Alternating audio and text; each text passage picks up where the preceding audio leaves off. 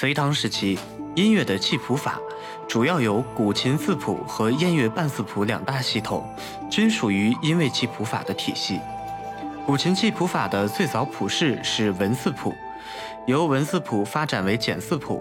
是古琴记谱法一个极为重要的革新。这一变革是由唐代曹柔完成的。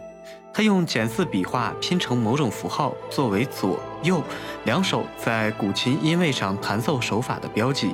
是一种只记弹奏音位与方法，而不记音名的记谱法。这种古老的记谱法一直沿用至今，所以简四谱是我国琴谱系统沿用千年而未被取代的一种古老的记谱法。乐谱是传播音乐的媒介，特别是在古代交通不发达的情况下。记谱法担负着记录、传播和保存音乐信息的重要作用，对于推动这一时期音乐的进一步发展和保存古代音乐成果做出了历史性的贡献。对于古谱的深入研究，也成为了我们今天了解这一时期音乐具体面貌的重要途径。